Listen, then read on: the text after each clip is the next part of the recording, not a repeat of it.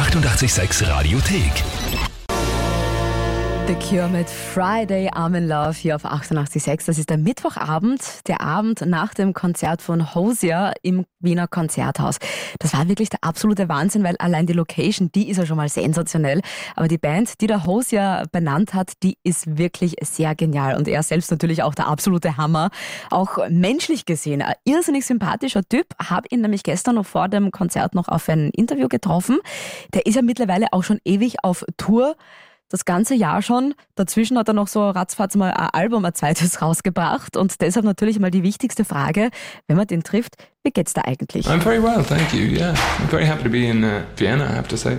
Yeah. Um, yeah, enjoying the tour. And here enjoying the last days of summer as well. Yeah, yeah, it's still summer here, which is which is sweet. It's very beautiful. Yeah. If you really have to tell the story about your last 12 months, like a kind of fairy tale, how would your last year sound like in a story? If it was a story, um, the last twelve months, I suppose. So yeah, what month is it now? We're in we're in September. So I was rehearsing or getting ready to. I was touring last year, actually around September, uh, an EP that was released before before the album. Um, so I have been on the road for about the last twelve months. Um, and then March we released released the album, and I've been touring ever since. So yeah, with this wonderful group of musicians, we've kind of been bouncing between Europe and the mm. States and Australia also. Quite a busy year for you. Yeah, yeah.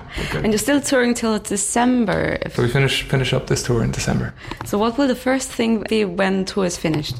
When the tour is finished, I will probably I will probably be rushing to buy Christmas presents.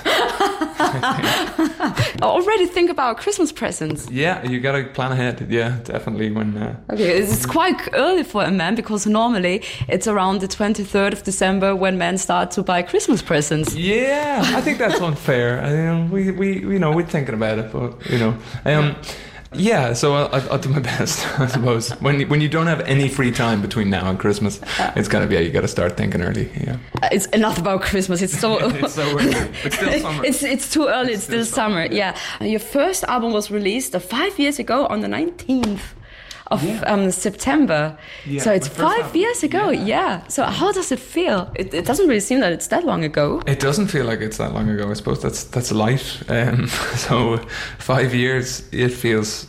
Yeah, I suppose it feels. In, in in one sense, it feels like a very very short space time. In another sense, it, it does feel like a bit of a lifetime.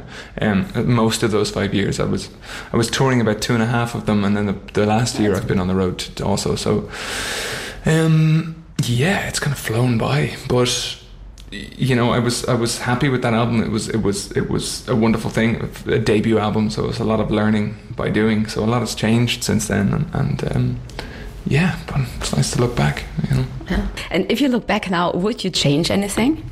yeah, Yeah? yeah. Of course, I think. Um, I mean, it is it is how it is. I don't I have carry no regret, regrets. I've no regrets over it, but it's a good thing that you don't have an opportunity to go back and, and change mixes and change things because you would change so much, you know. But that's why you you got to keep moving moving forward, you know. Ja, das Debütalbum, das ist bitte schön schon wieder fünf Jahre her und wenn jetzt zurückgehen könnte, natürlich würde so ein bisschen was ändern, aber es ist auch gut, dass man es nicht kann, weil jetzt ist es halt so, wie es nun einmal ist und ich finde, das passt auch so.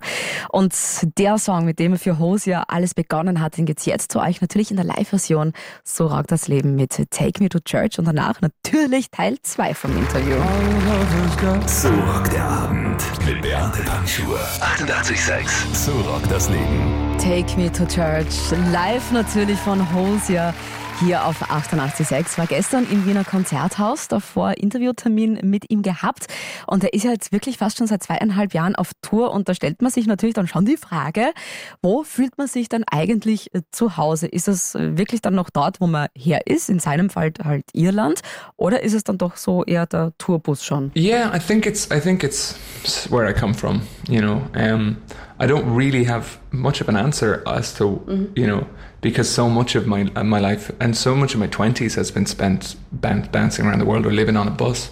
So, but I still home is, is still Ireland, and um, I have a I have a place in the countryside which is still home to me. What do you prefer, the studio person you are or the live person you are? That depends, I think, and it depends day to day.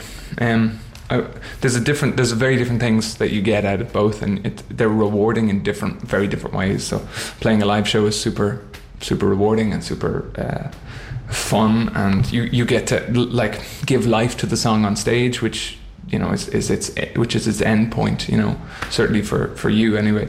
But the I think recording music and actually writing songs is probably the most exciting part of the. Of I totally forgot about that. Yeah. oh yeah. my god, shame on me. Yeah, no, no. but like the writing, I think is probably the most most uh, rewarding because it's you're making something that hasn't existed before. It's certainly in your brain, and it hasn't. It that there's a wonderful feeling that comes with that. You feel very charged with mm-hmm. you know excitement. Today you're playing live here at the Concert House, and uh, what, what, your last show was in Berlin. It was at the Lollapalooza, right?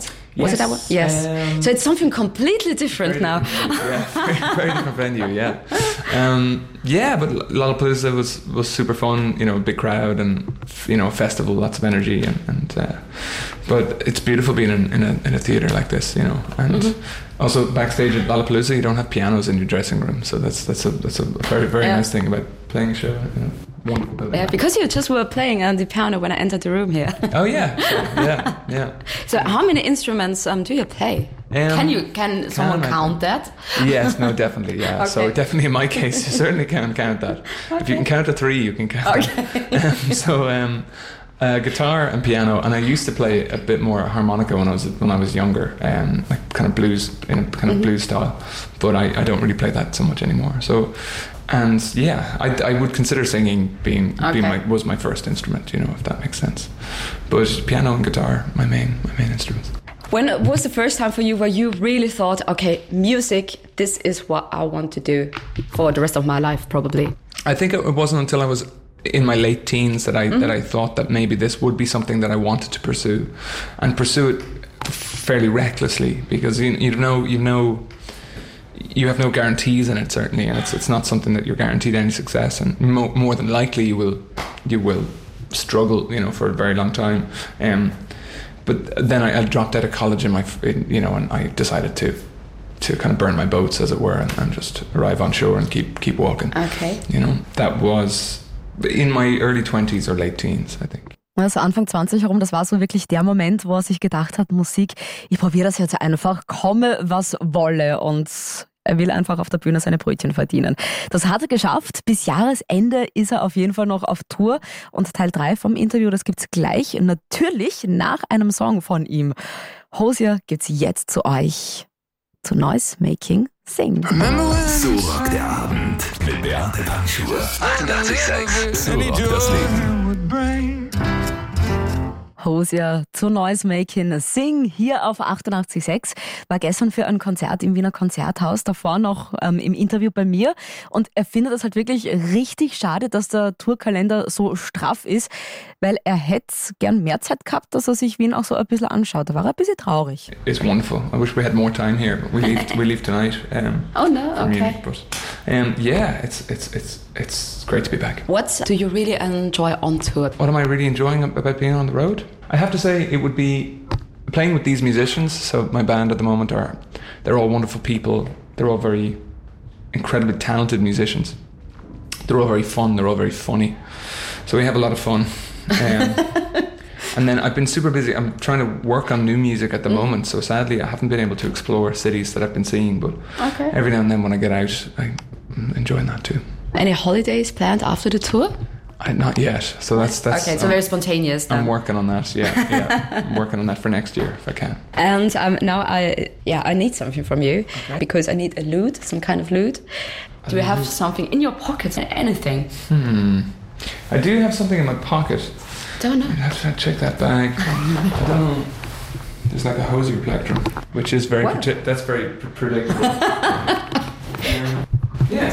yeah, I'll tell you what. This was given to me by a fan, and um, and it was super super fan in America. But it's a it's a nice pin of Billie Holiday. Oh, very so, cool. Yeah. Thank you. All right, cool. Ja, so schaut's aus im Schneckenhaus. Beates Beute von Hosier. Das hat nämlich sonst niemand. Ein Hosier Plektron und einen Button mit dem Billie Holiday drauf. Den hat er eingesteckt gehabt, einfach in der Tasche, ja. Und das hat er mir jetzt einfach dann geben müssen. Das hat er selber geschenkt bekommen, hat mir das jetzt weitergegeben und ich gebe das jetzt einfach dann jemanden von euch. Das Einzige, was ihr tun müsst, mir etwas dafür anbieten. Foto machen von einem Gegenstand, den ihr tauschen wollt, gegen das Plektron und gegen diesen Button mit dem Billie Holiday drauf.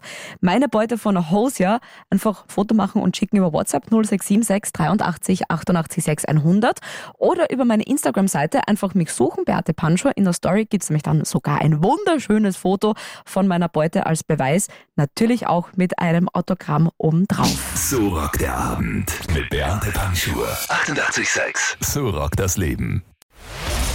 Die 88,6 Radiothek. Jederzeit abrufbar auf radio886.at. 88,6.